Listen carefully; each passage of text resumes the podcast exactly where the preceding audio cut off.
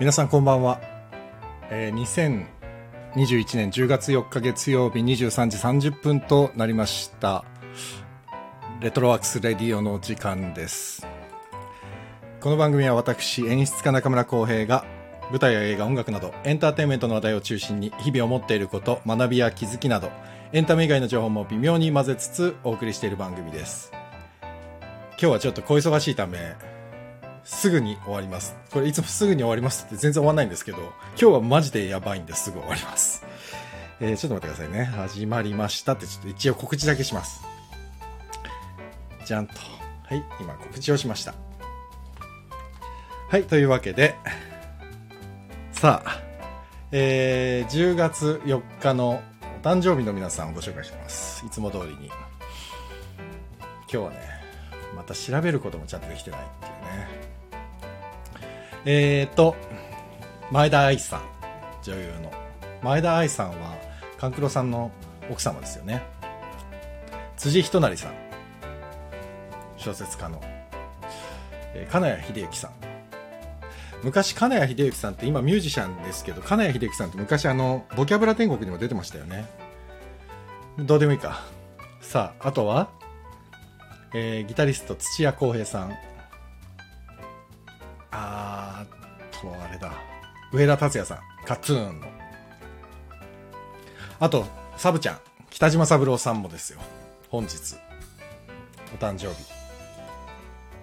あと、ま、なんか大事な人を忘れている気がする。忘れてないか。ちょっともういいか。とりあえずは。今日は。今日はいいか。えー、ちょっと待って。なんか誰かを忘れている気がするぞ。忘れてないかななんか大事な人を忘れてる気がするけど、まあ大事な人も含めて10月4日生まれのお誕生日の皆さん、お誕生日おめでとうございます。素晴らしい一年になりますようにお祈りしております。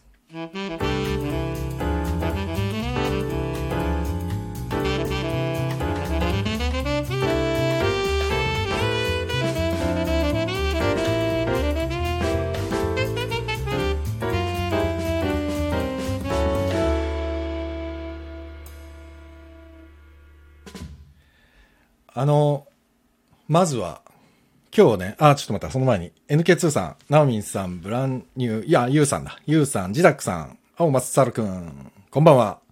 ありがとうございます。えっと、んこんばんワイン。うん、こんばんワイン。今飲んでんのは？梅酒。じゃあワインじゃないんだね。さあ、ありがたい話ですけれども、終わりましたよ。アンカルが。あちこちゃんこんばんは。本当にありがたい話ですけど。えっ、ー、と、昨日か、10月3日に、アンカル、あの、モダンスイマーズの別動企画、えー、蓬莱竜太さんのソロユニットアンカルの旗揚げ公演、昼下がりし、はぁ、噛んじゃった。昼下がりの思春期たちは漂う狼のようだっていうお芝居が終わりました。ありがとうございました。いや、無事に千秋楽まで走り切りましたね。よかったよかった。本当によかった。もう実際ね、今だから言えるんですけど、結構何回も、ちょっと熱が出たとか、こう調子悪いかもしれないっていう子も何回か言って、実は何回もね、稽古がバシッと止まってる瞬間があって、その結果が出るまではもう全員集まらないっていうルールが自分たちの中であったので、結構ね、稽古がね、飛んでるんですよ、何日も。そのたんびに全員が、これまでの積み重ねが無になるかもしれないという恐怖に怯えながら過ごすっていうのを何回もやってたんですよ。いや、だからね、本当に最後まで走り切れるってこんなに奇跡なんだなぁと、本当に思います。本当に。いや、すごいことだなぁと。このコロナ禍でね、お芝居をやるっていうのは、こんなに大変なのかと、本当に思いました。ただまあ、やっぱり全員の協力というか、全員が同じ方向を向いてないとこれできないんだなっていうのも分かったし、でも本来だったらお芝居とかね、映画なんてみんなその状態で作らなきゃいけないんだけれども、ね、やっぱり慣れてくるとさ、どうしてもちょっと抜けてくるところがあって、だから今回のコロナ禍でのこの演劇っていうのは、もうまさにこのみんなで一丸にならなきゃいけない、もうなら、もうならないとできないっていうのがもう完全にこう、ね、自分たちにこう突きつけられている状態であの稽古してましたのでそういう意味では良かったですね。結束力も高まっていったし。ね。もうだからね誰かちょっと調子悪いって言った時にもうね遠慮せずにどんどん名前も誰々が調子悪いから今日は稽古休みにします。もうそんなに気使ってる余裕もなかったですね。そうだからちょっと調子悪いって言った子は多分すごい肩身が狭い思いしたと思うんですけどもうそれはそれこういう状況だからそういう稽古だよっていうのはもうみんな大前提で集まってたんでねえだからまあまあ言われちゃ名前が出ちゃった本人からするとちょっときついだろうなというのも分かった上でもそれはもう隠しててもしょうがないことなんでねやってたんですけどでもそういうのもね乗り越えて千秋楽まで走り切ったと。いやーよかった。これは本当に良かったですね、うん、で作品に関してもですねあのツイッターがまあ呼び水となりまして初日に来てくださったお客様が多分ツイッターとかでたくさん書いてくださったおかげでもう真ん中越えたあたりではもうチケットが全くなくてで関係者も取れなくて誰々が来るって言ってる言ってくれてるんですけどって言われてももうないものはないですみたいなちょっとね殺伐とした空気にすらなりましたね。えー、マジでないの？みたいな。でコロナ禍なんでその満席にできないんですよね。数席やっぱ減らしたないといけない。何パーセントとか。そうなるのもこれも制作さんは相当きつかったはずですよ。だって断らなきゃいけないんだもん。断るってやっぱり制作さんからしたら一番きついですからね。あの演劇業界の制作さんって断らずにどれだけ客席にこう入れていけるかっていうところをみんなやってるから、まあ、安全を確保しながらね。だからまあまあ制作さんは多分お客さんからはえほん本当にないんですか？ってもうまあ散々問い合わせが来る役者からもちょっと取って取れないんですか？なんとかしてくださいみたいな 悲鳴が聞こえてくるみたいなのの板挟みになってて。まあ制作はきついだろうなと思いながら僕はちょっとうん見てたんですけど。どっちかというと僕が呼んでたお客様はもうとにかくチケット絶対なくなるだろうから早めに取った方がいいって言ってた方ばっかりだったんでそう。だからね比較的もうみんな取れてた。まあでもなそれでも取れなかったんだよな。何人かああごめんなさいって断ったのでそう。でも大抵そういう場合は直前に空いたからどうしても行きたいんだっていう連絡だったんですけどやっぱりそれは難しかったですね。これモダンスイマーズの公演っていつもそうで。で僕はあのモダンスイマーズの公演を普通にファンとして見てた方なんで。だからなんでね自分がこのモダンの別動とはいえ公演に関わってるのかっていうのが本当に途中までちょっと理解ができないぐらい不思議な感覚でした、ね、今年の頭にしがらみもんじろうをあれだけ勝手に宣伝してた男がですよ。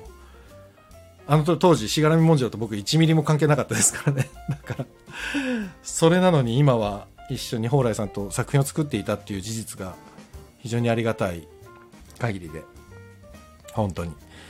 なのでそういう意味ではすごくあの充実した1ヶ月半で、まあ誰かも書いたし、僕も書いた奇跡的な日々でした。本当に。で、まあまあ、あの、お客様の声がね、結構たくさん聞こえてきて、まあでも特にね、まあ、堀田間くんもそうですけども、こう表現を仕事にしてる人、なりわいにしてる人たちには、相当強く響く言葉が多くてですね、で、このコロナ禍だからこそやる意味のあるというか僕らがやっていることの意味というか、まあ、中学生のお話だったんでその当時のなんていうのかな中学生時代のこの思いに馳せる方ももちろん一般の方でいらっしゃったんですけどこの演劇やっている表現者の人たちが見に来る時は大抵その中学校の話というよりもこの何て言うんだろうな躊躇のない表現というか全力疾走している俳優陣というか、うん、そこを受け止めてる演出というか、まあ、スタッフも含めて。そこに多分自分が演劇をやっている意味だったりコロナ禍でもがき苦しんでいる状況だったりそのまあ、コロナになって演劇人とか、まあ、こういう表現者っていうのは本当に窮地に立たされて、まあ、僕もそれに漏れずなんですけどもその演劇に向き合う気力が減っていくというか演劇をやることに意味があるんだろうかと考えてしまうような日々が続いていた中でこの多分作品が作品そのものが演劇をやる意義を唱え説いてるような話だったので話というか演出ですよね。だからこれが演劇なんだよっていうのをボンと目の前に出されたような感覚。僕はもう稽古でもその状態でしたから。多分お客様として見に来てくれた表現者の皆さんは多分それをドンと蓬莱さんに突きつけられてうわっとなった。だからみんなあんなに反響が大きかったんだろうなというのは想像しております、うん、最後の方のシーンであの山中志保さんが演じる演劇部の女の子がいるんですけどその子がね作文を読むんです。でその子ね落合さんっていう役なんですけど落合さんはずっと劇中何度も何度もなんで私は演劇をやるのかっていう問いかけのセリフをずっと言い続ける。それが最後に作文としてその理由を自分でバーッと喋るシーンがあるんですけどまあそこあそこは僕も何回聞いてもやばかったですね。やばかったっていうかもうもうダメでしたね。響きすぎてしまって。自分は演劇がない人演劇がなくても大丈夫な人になりたい。演劇は好きで嫌いで離れたくて離れたくないものだっていうセリフが最後のにあるんですけど。もう見事ですよね。多分演劇人みんなそうやってても苦しかったりだからほらお友達とかにね昔のその同級生とかに浩平はあの好きなことを仕事にしてて最高だねいいねって言われるんですけど、まあ、もちろん演劇以外の仕事もそうだと思うんですけど好きでもね苦しい時は当然あって。で演劇やっててやっぱりその役としてどうのとかさ考えてるとなかなかねこれ苦しいタイミングっていうのが山ほどありまして役作りとかね。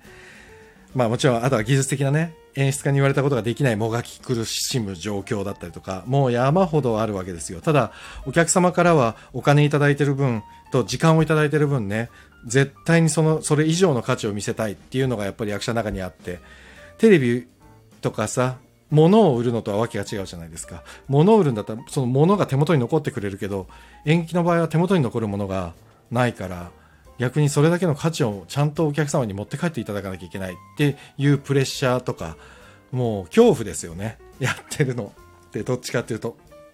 でもその恐怖との裏側にもう恐ろしいほど幸福な時間が演劇のように流れていてそれが多分仲間であり誰かと共に何かを作り上げていってそれを見ていただくお客様も一緒に最終的には共有して劇場っていう空間の中でお客さんも一緒になって最後に一つ想像したものが出来上がるっていうね。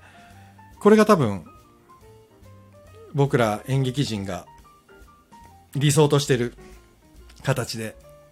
だそういう意味ではえっ、ー、とまあ稽古場で演出家と蓬莱さんと役者たちがどんどんまあこう作り上げていったものが最終的にまあ制作さん、えー、照明さん音響さん舞台監督さんとかね。あともちろん広報の宣伝美術の皆さんとかあともうたくさんのこの現場スタッフの皆さんとかとが支えて形になってそれをさらにお客さんに見ていただいてお客さんが笑ったり泣いたりすることでやっと全てが完璧になるっていうこれが僕は本当に2年ぶりにこれを味わって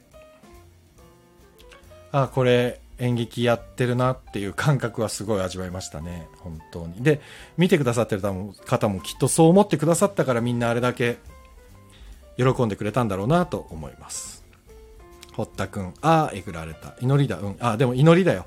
ああ、でも祈りだよね。あのー、究極、そうなんだよ。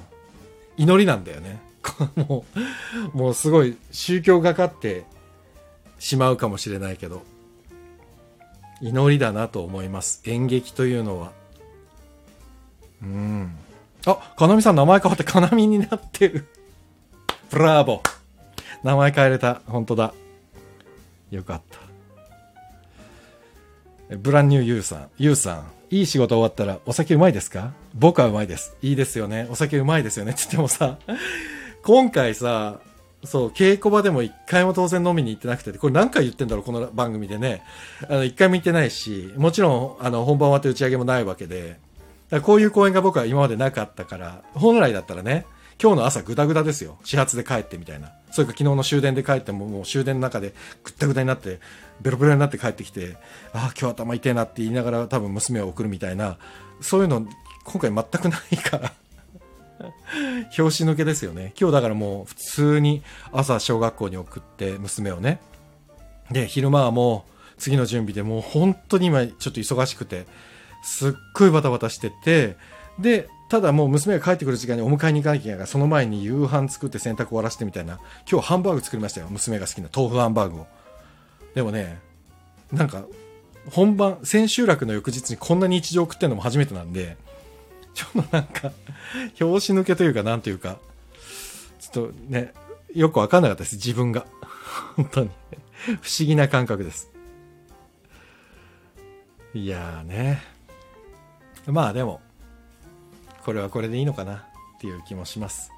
で、この、なんていうのかな、あの昼下がりのこの公演が、まあ、中学生の3年生の話で、最後はまあ卒業して巣立っていくっていう、ただまあ、ね、演劇的な見せ方として最初に戻っていくんですけどそのなんていうの卒業っていうのがある分ねちゃんと終わりがあるから。だからこの作品はきちんと終わりを迎えて千秋楽っていうのがあって終わりを迎えたっていうのはすごくなんかいいなと思って。演劇ってね始まったら終わりがあるわけでまあ映画とかもそうですけど公演もちゃんとね始まったら終わりがあるってこの終わりがないといつまででも本当に行ってしまうのがライブの怖さでもあり良さでもあるんですけど。だそういう意味ではちゃんとみんなが本当に。みんなもブログにブログじゃねえや。ツイッターに書いてたけど卒業っていうね。みんな卒業しましたっていうのが 良かったですね。終わり方はとても良い終わりだなと思います。本当に。まあでもこういう企画をね考えて生み出していろんな人を今日ギューッとつなげた蓬莱さんの功績は大きいなと。やはり 思います。ありがたいです。僕もね。いろんな人に会えて。もう本当キャストとはもちろんそうですけど、それこそかなみさんとかね、あのスタッフさん、もう素晴らしいスタッフさんに今回囲まれて、もう大変勉強になったんで、そういう意味でも本当にありがたかったです。というか、まあもちろん蓬莱さんがね、作って、この作ってくれ、くださったあの、カンパニーにみんなが集ったっていうのもあるんですけど、僕の場合はですね、アシスタントプロデューサーの岡島さんという方が古くからの付き合いで、もう20年近い付き合いになるんですけど、岡島さんが本当もう、もう何年ぶりだろう、10、10年以上ぶりぐらいにお声かけしてくださって、だからもう本当に岡岡島さんには感謝しかない。ね、こんな場に呼んでいただいて。感謝、感謝です、本当に。ねええー、ツイッター流れてくる卒業写真とても素敵でした。あら、ナオミンさんありがとうございます。あれは撮ったのは僕です。と言ってね。あれは僕が撮ったんですよ。もう時間がなくてね。しかも、蓬莱さん映ってないでしょ、あれ。蓬莱さん時間勘違いして間に合わなかったんですよ。もうね、やってくれましたよ、本当に。本当はね、丸で囲んでね、あの、あの、構成しようと思ってたんだけど、それやる前にみんなもうバーって流れちゃったんで、あ、もういいかなと思って。本当は蓬莱竜太をね、端っこにこう丸で入れようと思ったんですけどね。そう、残念でした。えー、堀田くん、僕も久しぶりに会いましたよ、岡島さん。ね、岡島さんね、僕らにとってはね、本当に、兄貴のような ちょ、ちょっと怖い兄貴ですけど、兄貴のような存在ですからね。かのみさん、えー、こちらこそ、こいちゃんありがとう。ブラボー。いやいや、本当にブラボーでしたよ。制作さんはさっき、あ、かなみさんいたのかな？制作さんの話した時。ねえ、お客さんからはチケットないのかって普通に来るしさ、役者とかね、スタッフからも、まだないですかってみたいに聞かれても、とんでもない板挟みに、制作さんはね、なってたから、もうこれは、これはね、嬉しい悲鳴だけれども、なかなかしんどかったですよね、本当にね。本当にお疲れ様でした。素晴らしいですよ。素晴らしいです。やっぱり、ね、総合芸術ですね。全員の力が一丸になっていた。この、ね、素晴らしいですね。演技きつのはって改めて思いました。うん。いやよかったです本当に無事終えられてああ当日キャンセル待ちのお断りや冷や汗かいてましたよね。そりゃそうだよねかなみさんね。っていうかね制作さんからして帰っていただくっていうのが一番しんどいですからね。でなんかさツイッターとかで見てても思ったけど私の前でキャンセル待ちのチケットが最後でっていうのとかさあと自分の前の前の女性がすごい落ち込んで休んで帰られましたとかさ、ツイッターで書いてあって、うわーと思ってもうね、本当に嬉しいけれども、なんだかもう何と言っていいのかっていうね。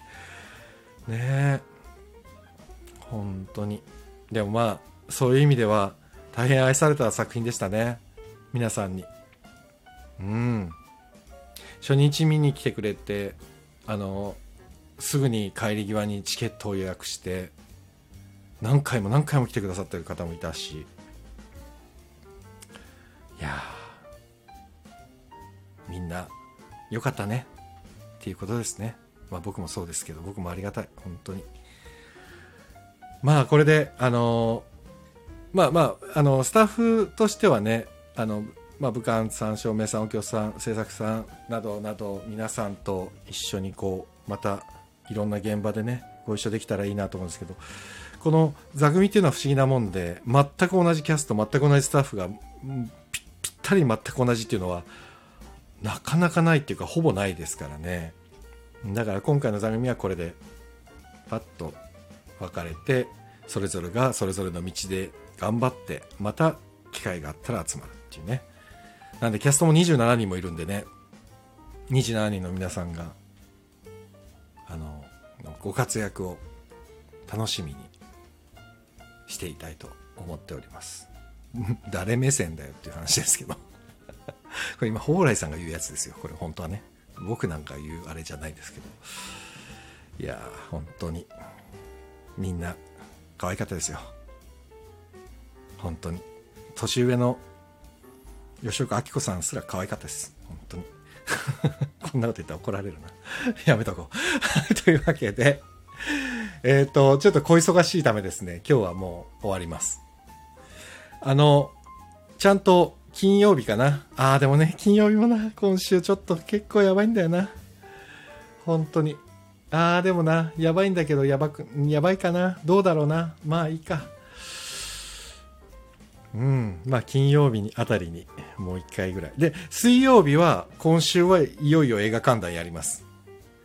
あの、大谷翔平さんのラストゲームも終わって46本ホームラン打ってなんだっけなんとかなんとかなんとか100もう全然出てこないけど。なんとかなんとか100も取ったし。5部門でね100のやつ取ったしね。なんでメジャーリーグを映画メジャーリーグ1ですね。1を水曜日に松岡監督と語ります。で松岡監督がなんかいろんな賞を最近のなんか次々と獲得されているのでそこら辺の話も聞いて。で、金曜日は、ちょっと今日短いので、また同じように短くなると思いますけど、一人打ち上げ2をやります。で、えー、っと、来週の月曜日は、もう決まってるんです。来週の月曜日はですね、久しぶりに演出家の、あ、作演出家の劇団ガバメンツ、早川康介さんと、二人で、のんびりおしゃべりしようかなと思ってます。もう早川さんとは決めたんです、二人で。やろうぜやろうねって言ってたんで、来週の月曜日は早川さんと、なんだろうな、この、レッスンとかお互いにやってるんで、教えるとか、知るとか、知的欲求についてとかね、それちょっと若干真面目な話しようかなって思っています。はい。そんな感じです。じゃあ、ちょっと待ってね。スーつって。スーあ、そうだ、山県かけるの忘れちゃったな。うんと、山県、山県はあれかな。金曜日にかけよう。あ、お疲れ様でした。あ、黒田さんありがとうございました。石本もよろしくお願いします。あ、そうなんです。石本さんとね、ちょっとなんか面白いことやろうかなと思っているので、こちらこそよろしくお願いいたします。ナオミさん、映画祭名村さんのお名前もありました。そうなんですよ。名村さんのお名前もあったでしょあとはね、あの、早川さんつながりで言うと、早川康介さんと堀田くんがこの前一緒にやってた私ミヨンヒハウゼンっていうのに出てた菊池誠さんっていう女優さんもあそこに名前が入ってたんですよ。あとはワンワエイトの役者さんも入ったし、知ってる名前ばっかり、あのリストに。あと、劇団レトロノートにも出てくれてた、ケドインユウキくんも名前が入ってましたね。だからすごいなと思って、何百っていう作品の中から十何作選ばれて、その中に5、6人知り合いがいるって、どんだけだよと思ったけど、でも皆さんやっぱすごいですね。頑張ってらっしゃるんだなと思って、ああ、ちょっと、もう一回自分のエンジンを入れなきゃと思って、もう千秋楽翌日ですけど、今日からもうぐいぐいぐいぐい次の動きをしないと、と思って。あ、けど、けどちゃん知ってんだ。かなみさんも。うちの劇団出てくれてるんですよ、けどいくんも。ということで まあ今日はもう30分未満ですけど、本当に終わって、またね、僕ここから打ち合わせなんです。なので、ちょっとお早めですが、ちょっとね、今実は打ち合わせの途中でラジオやるからって一回打ち合わせを中断するという 暴挙に出てるんで、僕今。打ち合わせに戻ります。本当に、あの、アンカルの公演では皆様ありがとうございました。ナオミンさんも、ね、遠いところから5000円、もうビンビン届いてましたので、また見ていただける機会があるようになんとかしたいです。ナオミンさんにもね。ということで、ありがとうございました。本当に、本当にありがとうございました。また金曜日にお礼はさせていただきたいと思います。今日はお礼第1弾ということで、こんなところで終わりたいと思います。えー、本日もお付き合いいただきまして誠にありがとうございました。えー、今日は月曜日、今週も1週間頑張りましょう。お相手はレトロワークスレディオ中村浩平でした。皆様おやすみなさい。ありがとうございました。